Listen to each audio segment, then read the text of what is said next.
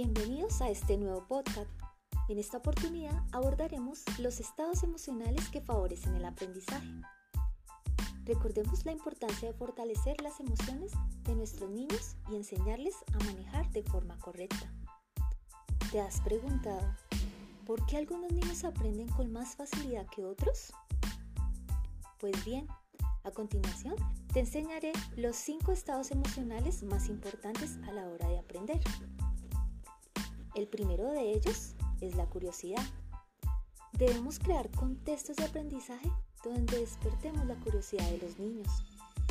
La curiosidad es un motor esencial en el aprendizaje. Si un niño no se siente interés por aprender, no aprenderá. Para sentir interés, debe estar motivado por la curiosidad. En segundo lugar está la sorpresa.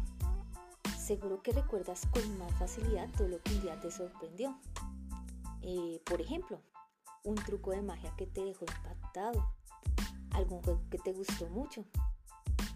Y es que la sorpresa, lo improvisto, es lo que mantiene activada la atención de los niños y por lo tanto te mantiene alerta, de modo que la información que le llega se instala de forma eficaz en su memoria. Un tercer estado emocional es la seguridad. En los entornos seguros, donde los niños pueden utilizar con, total comodidad todas sus habilidades y recursos. Si los niños se sienten seguros, esto facilitará su aprendizaje. El siguiente estado es la alegría. Desde luego, el cerebro aprende mucho más y mejor si los pensamientos son positivos, si el estado de ánimo es de alegría. Por el contrario, la tristeza o el miedo hace que nos bloqueemos mientras que en un espacio de alegría y diversión eh, contribuye a que el niño atienda y se concentre en todo lo que pasa a su alrededor. Por eso los niños aprenden mucho mejor jugando.